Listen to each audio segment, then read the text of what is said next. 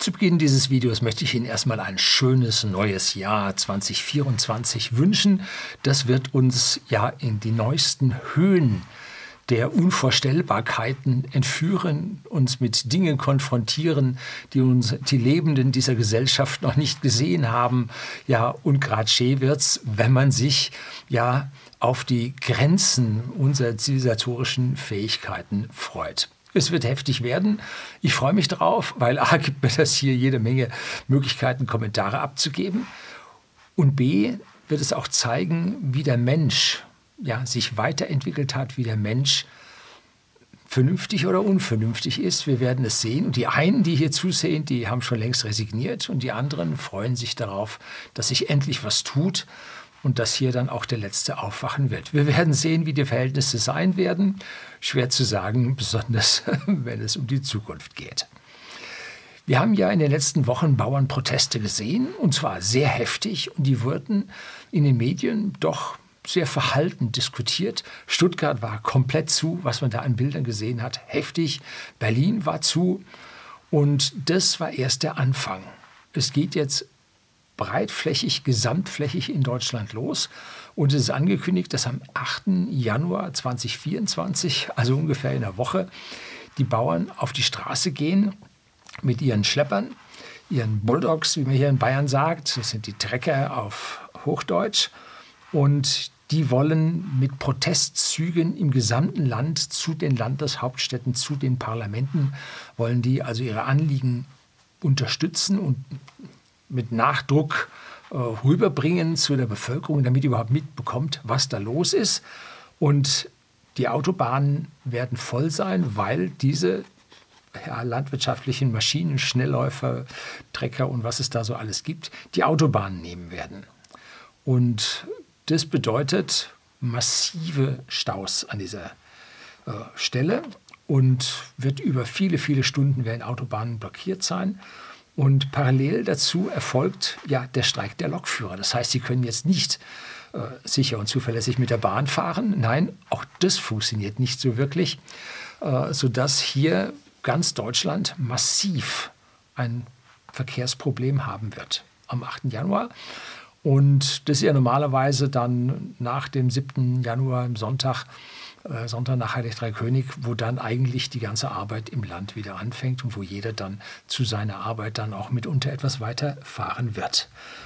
Das ist das erste Mal der Fall seit 1949. Es gab Aufstände, Aufstände sage ich schon, ja, massive Proteste in den Jahren 1945 bis 1949, wo Wohnraum nicht da war, wo Lebensmittel nicht da waren. Da gingen die Leute auch auf die Straße massiv. Aber seit 1949 wird man so etwas nicht gesehen haben. Und aus meiner persönlichen Sicht haben die Medien die Bevölkerung nicht richtig darauf vorbereitet, was da auf die zukommt. Und das, das habe ich jetzt vor. Bleiben Sie dran.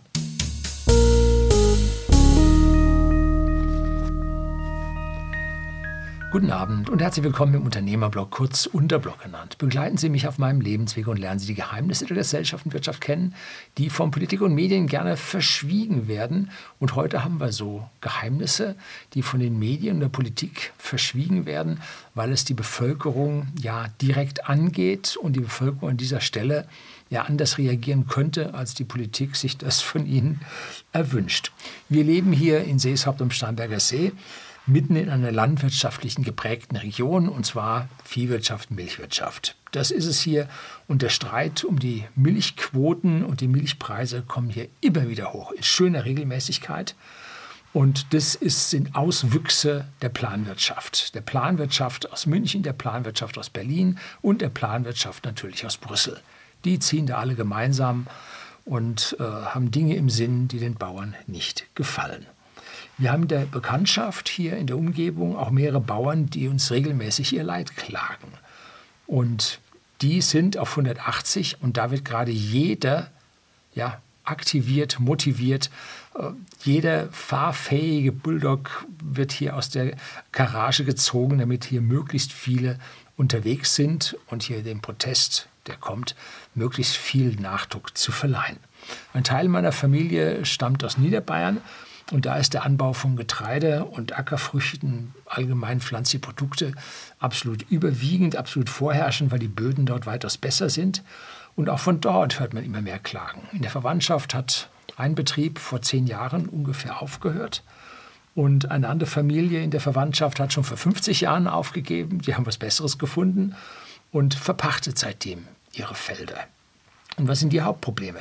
Es ist nicht die Rücknahme der Subventionen oder die Einführung einer neuen Spritsteuer, die aktuell auf den Bauern, ja, die Bauern bedrohen. Und diese Spritsteuer auf Landmaschinen, die auf eigenem Grund und Boden bewegt werden. Ne, warum soll man dafür dann eine Steuer bezahlen für die allgemeinen Straßen? Man hat mit der äh, Bodenreform ganz viele Anrainerwege äh, gemacht, dass also hier eine Spritsteuer, eine allgemeine Spritsteuer auf den Diesel aus meiner persönlichen Sicht nicht, also nicht sinnvoll, also für die Politik ist schon sinnvoll, Geld rein, aber äh, nicht vernünftig erscheint. Dass das also hier nicht passt.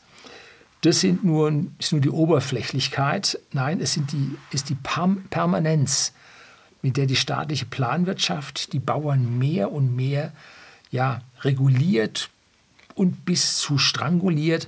Und es hören ja Hunderte, Tausende Bauern ja wöchentlich, monatlich, jährlich auf, weil sie einfach diese ganze ja, überbordende Planwirtschaft und Gängelung einfach nicht mehr ertragen können und daraus auch kein vernünftiges Leben mehr ableiten können.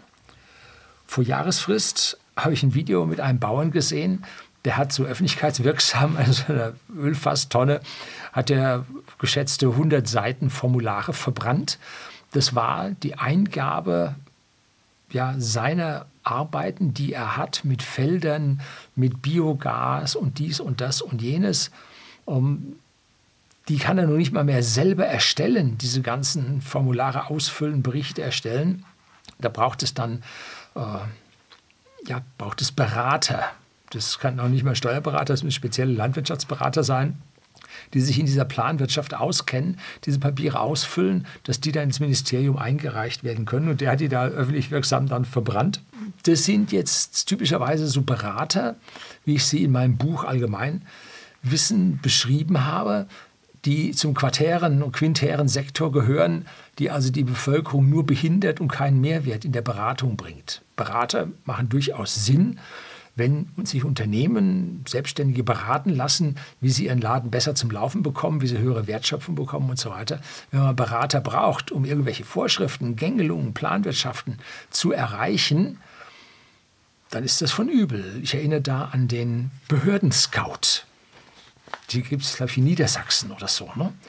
Unmöglich, da äh, durch den Behördendschungel durchzukommen. Und da gibt man den Leuten, ich glaube, das war für Gründer, einen Behördenscout an die Hand, der sie dann von einem Amt zum nächsten bringt und ihnen genau sagt, was sie dort, hier und dort machen müssen. Man kann sich nicht mehr selbstständig machen. Das ist nicht selbstständig. Man bewirkt sich, begibt sich in die Abhängigkeit einer staatlichen Planwirtschaft, die nur mit staatlichen Beratern äh, durchgeführt werden kann. Ja, so funktioniert es nicht. Bestes Beispiel von den Bauern, was sie seit langer Zeit stark, stark ja, bedroht, belastet, behindert, sind die Nitratwerte im Boden.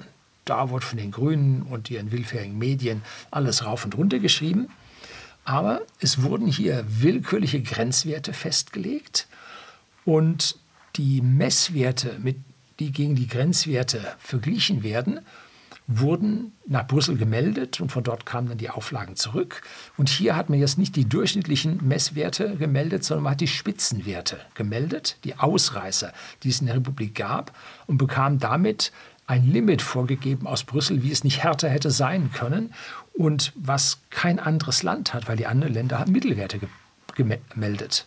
Also gemessen haben sie ganze Schwankungen, Ausglocken und so, haben Mittelwerte gemeldet und die deutschen Ministerien haben Spitzenwerte gemeldet. So, und das schlägt nun auf die Bauern zu und damit durften sie viel, viel weniger auf den Feldern düngen und der Ertrag ihres Getreides, zum Beispiel beim Weizen, kam dann am Ende dabei raus, also auf dem Kanal Der moderne Landwirt, gebe ich Ihnen unten den Link und ah, hier oben gebe ich Ihnen den auch, der moderne Landwirt, der hat sich darüber dann ausgelassen und gezeigt, wie dann aus einem schönen Weizenacker auf einmal nur noch Futtergetreide rauskommt und kein hochwertiges Getreide, was sich dann an die Lebensmittelproduktion verkaufen lässt. Ne? Das ist an dieser Stelle durch diese unsäglichen Verordnungen, Gesetze passiert. Und dazu kommen nun, kamen nun Bestimmungen für Flächenstilllegung. Jedes Jahr 4 Prozent oder so. Und das letzte Mal hat man das also noch abwiegeln können, dass das verschoben wurde, aber natürlich nicht verhindert wurde, abgeschafft wurde. Nein, sondern man hat einfach ein bisschen verschoben, aber dann kommen die Flächenstilllegungen doch. Und das gräbt nun an der Ertragsfähigkeit der Höfe und an der Überlebensfähigkeit der Höfe, wenn man denen jedes Jahr was an Anbaufläche wegnimmt. Auch das stört die Bauern massiv. Und den Vogel schießt nun eine neue kommende Verordnung ab, jeglichen Düngereinsatz an den Feldern verbietet, die an Biotope angrenzen. Jetzt nicht nur Naturschutzgebiete, sondern Biotope. Und da hat einer mal rumgerechnet und kommt darauf, dass es ungefähr 60 Prozent der landwirtschaftlichen Fläche Deutschlands sein wird, die davon, von diesem ja, Verbot der Düngung dann betroffen sein würden. Ein vollkommen unrealistisches Ding, was niemals im Leben durchkommen wird, aber die Bauern aufscheucht, äh, die Bauern an dieser Stelle den Kopf schütteln lässt und sagt, diese Menschen haben A, die ganze Geschichte nicht verstanden und B, haben was gegen uns. Ne? Und das führt nun nacheinander all diese Verordnungen. Da gibt es hunderte von Verordnungen, die so langsam äh, dem Bauer ja, dazusetzen. Jetzt kann man sagen, ist doch egal legt der Bauer auf die Preise um und die Bevölkerung zahlt das schon im Rahmen der allgemeinen Preissteigerung. Wie so viel, die ganzen steigenden Energiekosten zahlt die Bevölkerung mit den Preissteigerungen bei den Firmen mit und so. Aber nur bei denen, wo sie müssen. Wenn die Firmen jetzt im Ausland produzieren können, wo es billiger ist, man freien Warenverkehr hat zu uns rein, nun, dann baut man bei uns nicht. Ne? Dann geht man mit seinem Automobilwerk nach Ungarn rüber. Audi gemacht schon vor langer Zeit, BMW macht das und so. Das heißt also immer weniger in Deutschland. Und bei den Bauern ist das genauso, weil wir haben freien Warenverkehr innerhalb der EU. Und da kann man nun aus Spanien und aus Italien die Land äh, und Frankreich vor allem die äh, landwirtschaftlichen Produkte nach Deutschland reinliefern ja, und die haben A, nicht die hohen Energiekosten, B, nicht die hohen Steuern, B, nicht die hohen Regulierungen. Und da kommt dann ordentlich was rein, gegen das sich der deutsche Bauer im Prinzip nicht wehren kann. Hm. Das ist schlimm. Und wie heißt es so schön im Volksmund, der Krug geht zum Brunnen, bis er bricht. Und die einen geben auf und die anderen gehen bzw. fahren dann zum Protestieren. So, das waren jetzt die Bauern und jetzt geht es an dieser Stelle weiter. Es sind ja nicht nur die Bauern, sondern es sind auch andere Gruppierungen, die diese unsägliche Planwirtschaft mit ihrer überbordenden Bürokratie, Verordnungen, Regulierungen zu ertragen haben. Und es sind vor allem jetzt die Spediteure, die sich zu Wort melden. Die sind nämlich auch schon seit vielen, vielen Jahren ja, im Fokus einer, ja, einer grünen unterwanderten GroKo-Politik und jetzt ganz speziell nochmal der Ampelpolitik. Und man hat ihn also jetzt zum Ende des Jahres und zum Anfang des Jahres in schneller Folge A, die Lkw-Maut massiv erhöht und B, die ja, CO2-Preise, den Spritpreis massiv erhöht. Dazu noch eine ganze andere Menge Zeug, was da passiert. Und die können die Kosten jetzt auch nicht weitergeben wegen der starken Konkurrenz aus dem Ausland. Sehen Sie sich mal an, was bei uns für Lkw-Kennzeichen auf der Straße unterwegs sind. Hm? Ja, also nicht mehr viel Deutsch da. Ne? Und auch hier, die Speditionen weichen ins Ausland aus. Und die Speditionen, die aus Deutschland nicht ausweichen können, vor allem die kleinen, die können nichts anderes machen als zumachen und sich ja, besiegt geben gegenüber den großen. Ne? Auch sie wollen am 8. Januar 2024 zum Protestieren gehen. Und interessant fand ich, fand ich einen Post des, was ist das, so ein Speditionsverband oder so, Verband der Frechter, irgendeiner war das. Äh, man will die Tankstellen nicht mehr beliefern. Ne? Auch hier, der Krug geht zum Brunnen, bis er bricht. Ne? Die einen geben auf und die anderen fahren zum Protestieren, beziehungsweise stellen sich dann mit ihrem fahrenden Gerät zum Protestieren an neuralgischen Punkten. Und an dieser Stelle melden sich jetzt noch weitere Bevölkerungsgruppen, denen man ebenfalls übel mitgespielt hat. Zuallererst den Ärzten. Die Bevölkerung oder die Versorgung der Bevölkerung ist in kürzester Frist erheblich schlechter geworden. Es wurde erst immer langsam, langsam und jetzt erheblich schlechter geworden. Und das liegt an zwei Seiten. Auf der einen Seite wegen der ausufernden Planwirtschaft im Gesundheitswesen, auf der anderen Seite durch eine kränker gewordene Bevölkerung. Und dieses Kränkerwerden ist nicht harmlos. Das ist jetzt nicht einfach so, die tun so oder so. Ne? Die Übersterblichkeit ist im Vergleich zu 2019, 2020 massiv höher. Und vor der Übersterblichkeit kommt die Krankheit. So, diese Überkrankheit ist auch massiv da. Und junge Ärzte gehen also lieber ins Ausland, als hier für wenig Geld 80 Stunden in der Woche zu buckeln. Was da im Prinzip in den Krankenhauszeiten bei den Ärzten verlangt wird, bei den jungen Ärzten, wie lange die äh, Notdienst machen müssen. Also, dass da äh, 72 Stunden Wochenenddienst geschoben werden von Ärzten, von jungen Ärzten, das ist also eine Katastrophe, die massiv abgeschafft gehört. Andere fangen es gar nicht an zu studieren, weil sie mittlerweile wissen, dass der Beruf des Gottsinn weiß, also hier eher der ständig Maloche und wenig geliebt durch die Politik äh, ist und die spätere Belohnung mit äh, ja, tollen Autos, Häusern und Reichtum im Alter nun auch nicht mehr gegeben ist. Also hier ist dann die Bereitschaft, dann doch in Deutschland Arzt zu werden, doch vergleichsweise gering. wenn man also mitkriegt, so Zahlen in der Schweiz, ein mehrstelliger Prozentsatz, ein zweistelliger Prozentsatz, nicht 360 Prozent, oh, Grad, Entschuldigung, äh, ein zweistelliger Prozentsatz an Ärzten in der Schweiz, ich glaube, das waren 30 Prozent, 40 Prozent, wer bietet mehr? stammen aus Deutschland. Ne? Also heftig, was sich hier vom Acker macht. Und ich kenne Praxen, die machen ja gegen Ende des Monats immer Sonderurlaub, die machen zu, weil sie nur für Fallpauschalen bezahlt werden. Und wenn sie da den planwirtschaftlichen Soll erfüllt haben, beziehungsweise erfüllen mussten, weil die Patienten kamen, dann kriegen sie für den Rest kein Geld mehr. Und dann sagen die, nö, da haben wir jetzt zu, machen wir Sonderurlaub. Ne? Also auch hier an dieser Stelle massive Probleme und der Krug geht so lange mit zum Brunnen, bis er bricht. Und die Liste an Bürgern, denen es also Oberkante, Unterlippe steht, die ist also riesengroß. Und eine Umfrage eines medial anerkannten Umfrageinstitutes gab vor kurzem, dass 80 Prozent der Bürger mit dem Kanzler nicht mehr einverstanden sind. 80 Prozent. Der Hollande hat in Frankreich, der Sozialist Hollande hat in Frankreich durchgehalten, bis er auf 12 Prozent runter war.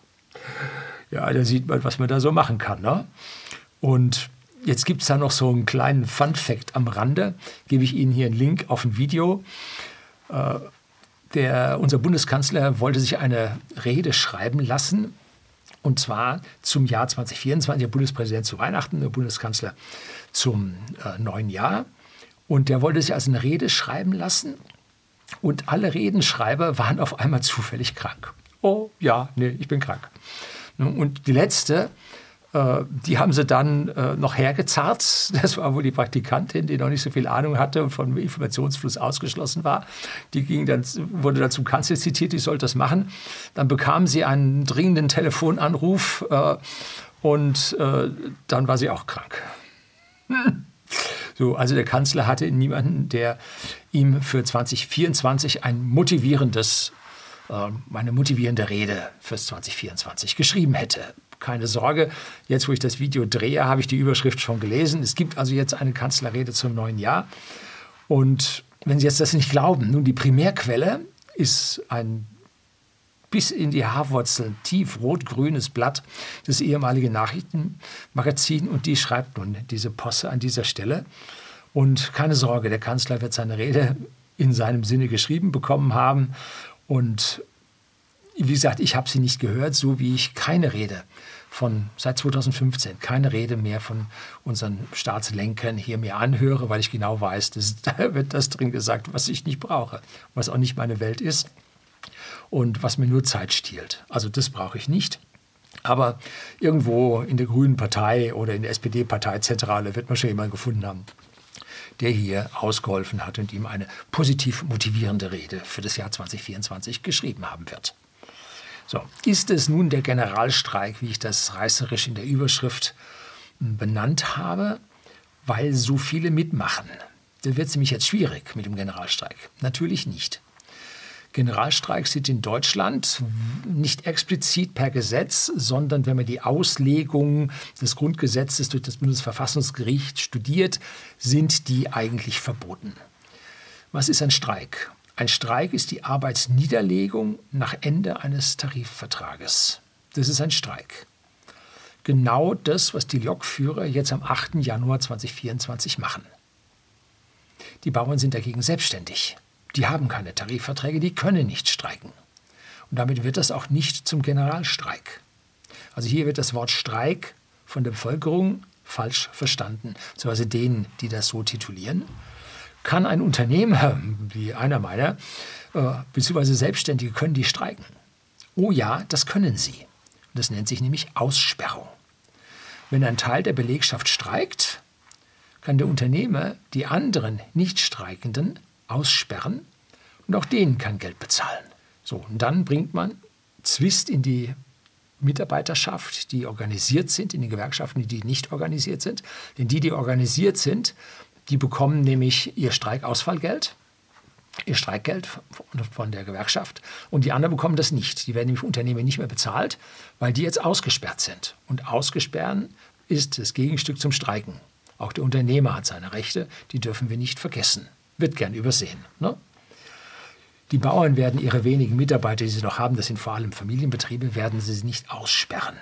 Hm? Genau diese Leute während der Proteste sich um ihr Vieh und ihrem Hof im Allgemeinen kümmern müssen. Was machen denn nun die Bauern und andere Gruppierungen? Nun, sie protestieren. Und dieser Protest wird nach dem Artikel 8 des Grundgesetzes ausdrücklich erlaubt. Hier der Artikel 8 blende ich Ihnen ein.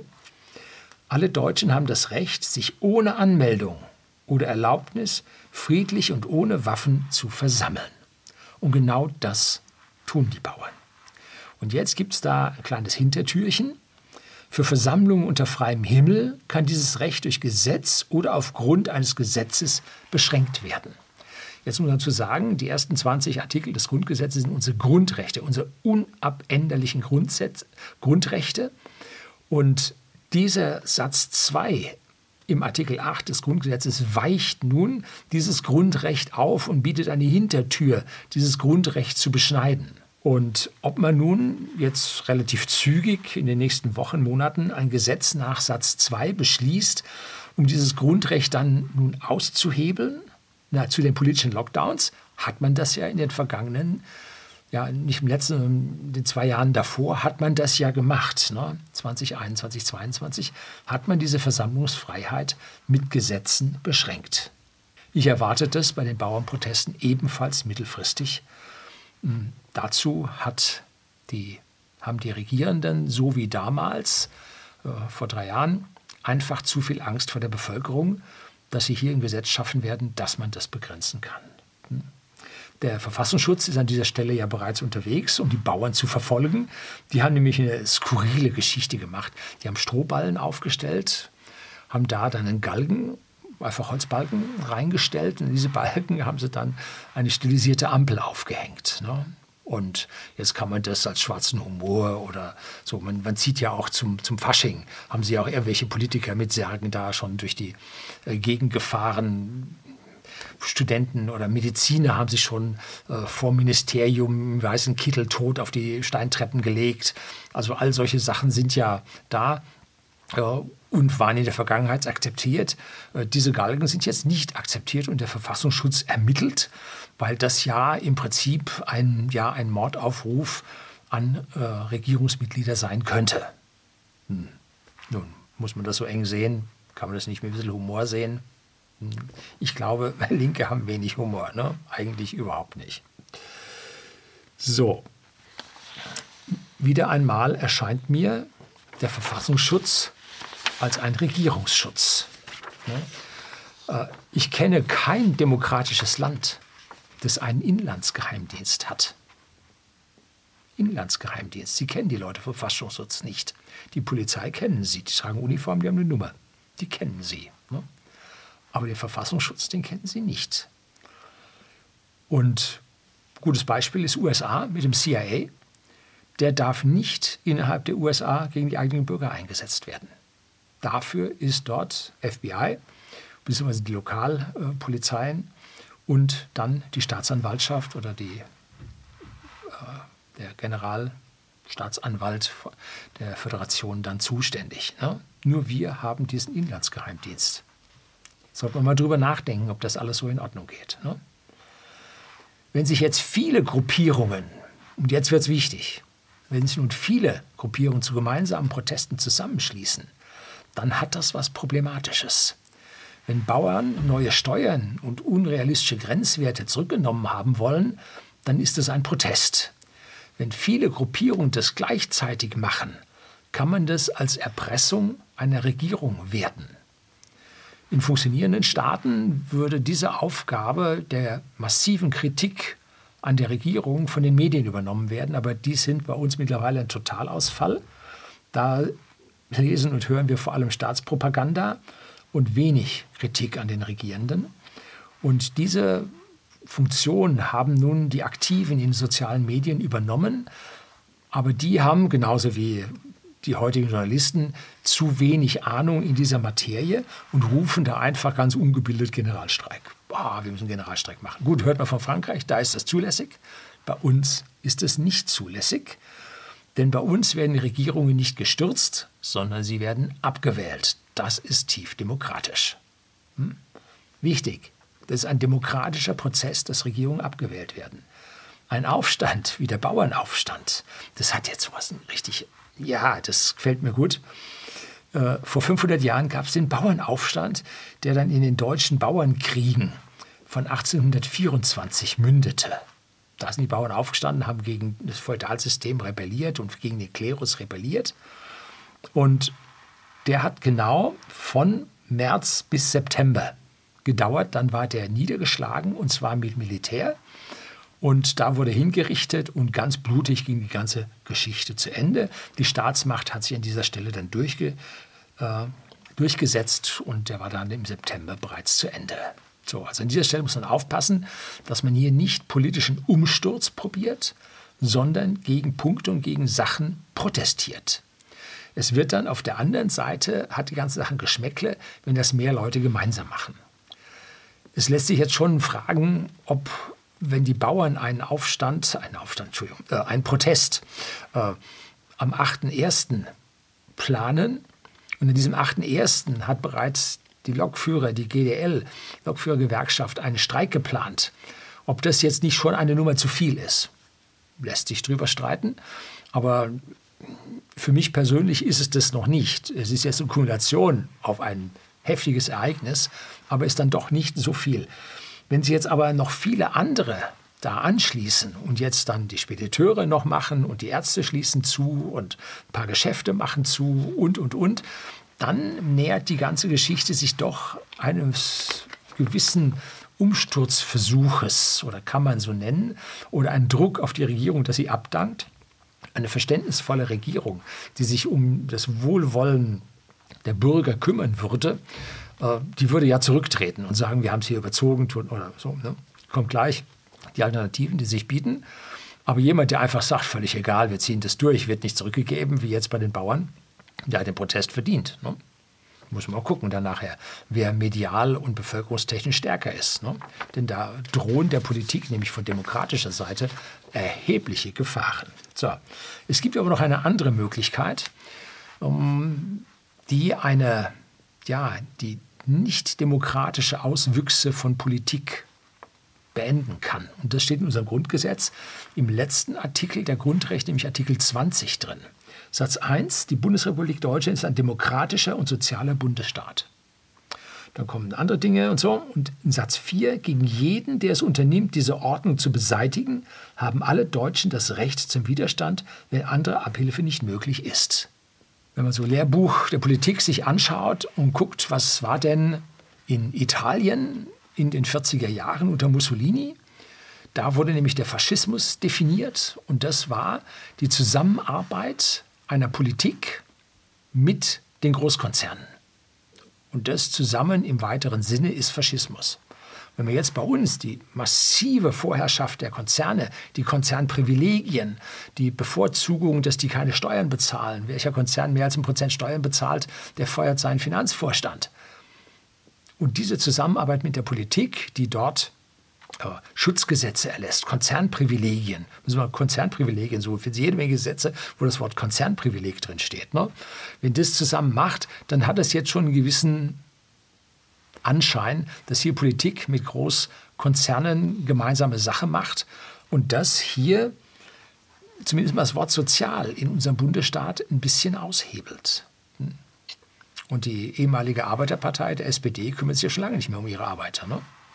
So, also an dieser Stelle wird es dann schwierig, aber für mich persönlich ist die Sache noch nicht so weit.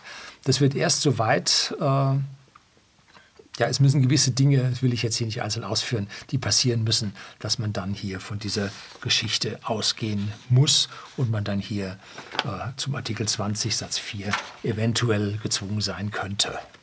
Sagen wir vorsichtig. Was sind jetzt die Alternativen für die Politik? Nun, a, die Politik sieht ihr langjähriges Fehlverhalten gegenüber den Bauern ein und nimmt die letzten Regulierungen zurück. Haben sie schon laut gesagt, tun sie nicht. So. B. Die Politik sieht das geschwundene Vertrauen in der Bevölkerung ein und tritt zurück.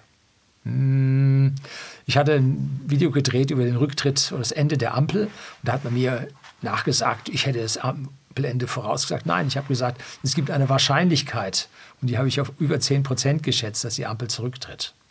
Genau, bevor Sie mir hier versuchen, das Wort im Mund rumzudrehen. Aber die scheinen wohl mehr Patex zu besitzen, dass sie hier an ihren Stühlen festkleben, als dass sie zurücktreten würden. Und C, man schlägt die kommenden Aufstände mit Polizeigewalt nieder.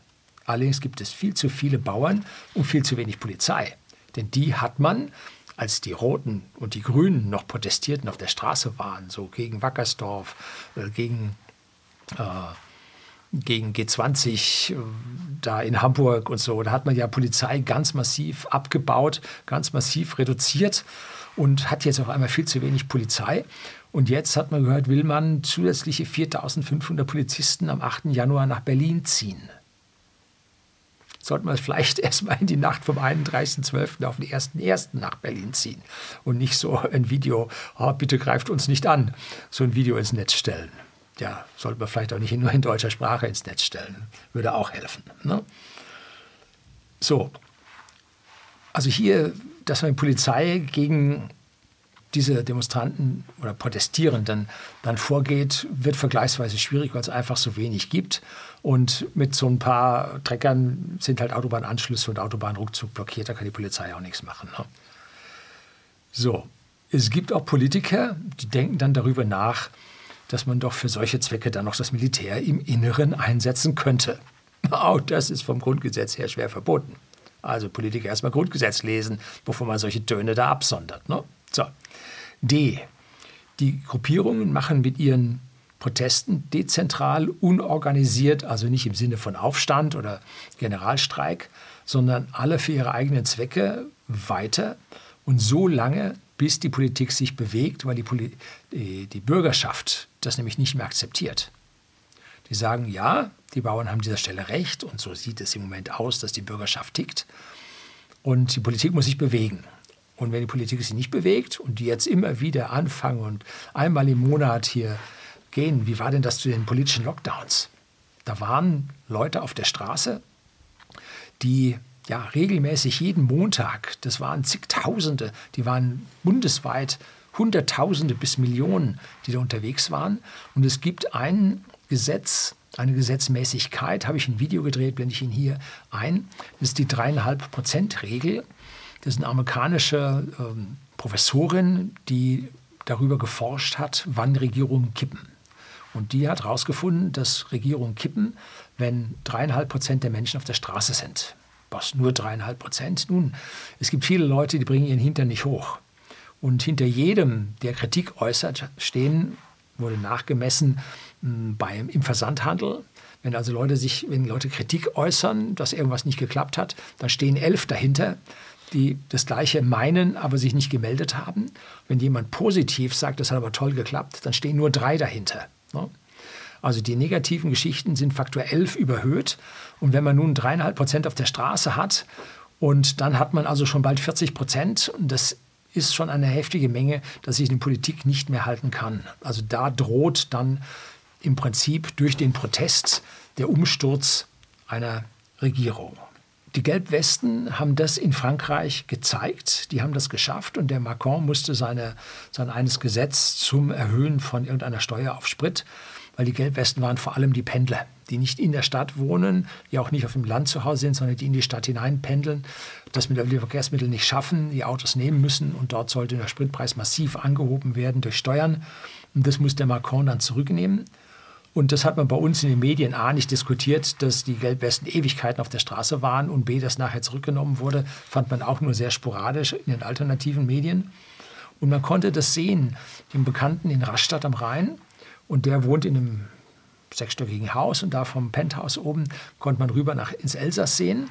Und da sind ja die ganzen Straßen mit dem Kreisverkehr, Widerstraße, Kreisverkehr von Ort zu Ort, geht das so weiter. Und da waren an den Kreisverkehren lagen die brennenden Autoreifen mit schwarzen Rauchfahnen da dran. Das waren die Gelbwesten, die dort an den Kreisverkehren permanent demonstrierten und nicht aufgaben. Und solche Geschichten könnten dann von den Bauern in Deutschland auch passieren und die hätten dann mehr ja, Aufmerksamkeit der Bevölkerung als der Politik lieb sein könnte. So, und jetzt kommt eh, wenn die Einzelproteste über das kommende Jahr weitergehen, dann wird das Einfluss auf die Wahlen haben. Im nächsten Jahr sind Europawahlen und drei Landtagswahlen bei uns. Und die Europawahl, kann man jetzt schon sagen, wird für die Ampel vernichtend. Also das haben sie also sowas von verbockt. Das klappt überhaupt nicht. Und dann haben sie, ich, haben sie jetzt in der Europawahl die 3% Hürde auf 5 erhöht oder haben sie die drei überhaupt eingeführt? Ich glaube, die drei haben sie überhaupt eingeführt. Und da wird dann praktisch die Partei mit dem Herrn Sonnenbaum der eine wundervolle Neujahrsansprache aus dem Europäischen Parlament in Straßburg gehalten hat, der wird dann nicht mehr reinkommen, ne, weil er dann in, unterhalb dieser Klausel äh, Hürde, 3% Hürde dann bleiben wird. Und dann kommen die Wahlen in drei Bundesländer im Osten. Und dort versucht man schon in Thüringen von Seiten der SPD die Verfassung zu ändern und damit den Alternativen den Zugang zum Ministerpräsidentenposten zu verhindern. Hm? Das ist etwas, was ja, ich schon interessant finde. Man hat also mit hübscher Regelmäßigkeit äh, in diesen Ländern dann den politischen Feind, den politischen Gegner äh, als gesichert rechtsextrem eingestuft. Komischerweise nicht die ganzen Jahre vorher, sondern erst kurz äh, vor der Wahl. Und man versucht jetzt die Verfassung zu ändern, um hier einen alternativen Ministerpräsidenten zu verhindern. Da scheint also die Angst den regierenden Politikern schon ganz schön im Nacken zu sitzen. Also da sieht man, dass hier ja, man schon an der Rechtsgrundlage unserer Staaten etwas ändern will, was ganz und gar nicht im Sinne eines, ja, eines verfassungstreuen demokratischen Bürgers sein kann. Dass man hier anfängt, die Randbedingungen zu ändern, um sich selbst am Leben, politisch am Leben zu erhalten. Ganz schwierige Nummer. So, Fazit. Die Regierungen haben seit Jahrzehnten aufgrund von fehlgeleiteten Ideologien ja, den Bürger finanziell und regulatorisch völlig überfordert. Kein Mensch weiß mehr, wer das und das macht, ob das jetzt gesetzlich ist oder ungesetzlich ist. Sie kennen ja maximal ein Prozent der Gesetze. Ne? Der Bürger, der kriegt dann noch einmal ein, ein, ja, mildernde Umstände, weil der Bürger muss das jetzt nicht zwingend so wissen, aber der Unternehmer, der ist sofort dran. Ne? Der Unternehmer muss alle Gesetze kennen. Alle Verordnungen muss er kennen, sonst gibt es richtig dick Strafe 50.000. So. Da hat man die Leute überfordert und diese Unternehmer erzählen das natürlich den Bürgern. Ne? Und die Bürger wissen das mittlerweile, wie es den Unternehmer da eingeht. Wenn der Unternehmer jammert und sagt, ich muss jetzt für dieses Ding wieder zigtausende bezahlen, für jenes Ding zigtausende bezahlen, das dürfen wir nicht mehr und jenes dürfen wir nicht mehr, dann sagt der Bürger sich auch, Mensch, äh, mein Arbeitsplatz scheint hier in Gefahr zu sein. Und der Großteil der Arbeitsplätze ist halt bei den kleinen und Mittelbetrieben. Und da reagiert der Bürger drauf ne? und sagt, ich muss jetzt meinen Unternehmer äh, stützen, sonst ist mein Job weg. Ja, da können die anderen Klassenkampf und Marx und Verallgemeinerung der, äh, der Betriebsmittel und weg mit dem Unternehmer und so, die können alle reden, wie sie wollen. Die Bürger wissen es besser. Die Bürger wissen es besser. Die GroKo vorher hat das natürlich schon mal so richtig abwärts und die Ampel fährt es nun so richtig runter. Und wir können also ganz, ganz deutlich sagen, große Koalitionen sind immer schlecht für ein Land. Das können wir nach Österreich gucken, die haben jahrzehntelang GroKo gehabt, ein Filz beieinander, man kann es gar nicht anders sagen. Ne? Jetzt folgt Ab der Absturz der Ampel und es ist eigentlich durch dieses Beharren und dieses Verstärken dieser ganzen Regulierung der Planwirtschaft, ist es eigentlich gar nicht mehr die Möglichkeit, gar keine Chance mehr, dass die Ampel nicht ganz, ganz massiv versagt. Ne? Und wenn jetzt Sie bei den Bauern die neue Steuer auf den Sprit und neue Verordnungen und Regulierungen da zurücknehmen, dann werden die anderen Gruppierungen im Staat sagen, jo, die haben Erfolg gehabt, wir machen weiter. Und das ist natürlich eine Bedrohung für die Politik. Die haben jetzt also richtig, Entschuldigung auf Deutsch gesagt, die Arschkarte gezogen. Und das ist selbst verschuldet, rechts geschieht es ihnen und wissen jetzt nicht, wie weiter. Und haben an dieser Stelle, ja, man kann einfach nichts anderes sagen als Angst. Angst um ihre Pöstchen, Angst um ihre Zukunft. Man könnte jetzt hingehen und das als Weisheit und Einsicht gegenüber dem Bürger verkaufen. Zurückrudern und sagen, mehr Culpa, tut uns leid und so. Ne? Kam ja alles von der EU, finden wir jetzt nicht so gut und so. Ja. Aber mir kommt es so vor und immer mehr kommt mir das so vor, als ob unsere Politiker eine andere Agenda haben. Nicht die Agenda, die nächsten Stimmen bei der Wahl zu bekommen und an Regierung zu bleiben, sondern das zu tun, was irgendein Marionettenspieler mit ihnen veranstaltet. Kommt mir mehr und mehr so vor, weil sonst kann man diesen Kamikaze-Kurs, den die für sich selber fahren, kann man sich gar nicht vorstellen. Ne? Meinen die wirklich, sie kämen damit durch? Ganz, ganz schwierig. Doch, wir sehen die Marionettenspieler nicht. Wer sind sie? Wissen wir nicht. Nun, was mache ich jetzt? 8. Januar. Nun, ich bin Mitglied der Presse, Presseausweis, Fachjournalistenverband. Ich werde mich als Mitglied der Presse am 8. Januar 2024 Richtung München auf den Weg machen. Ja, werde ich probieren und mal sehen, wie weit ich komme. Bis zur Ludwigstraße 2 am Hofgarten, wo das Landwirtschaftsministerium zu Hause ist, werde ich natürlich nicht kommen. Der Traktorstau bzw. der Stau aufgrund der Traktoren bis dorthin ich weiß ja gar nicht, ob ich bei uns überhaupt auf die Autobahn komme. So sauer sind die Bauern bei uns rundherum. Ne? Wird man dann sehen, wie die Sache funktioniert. Ne?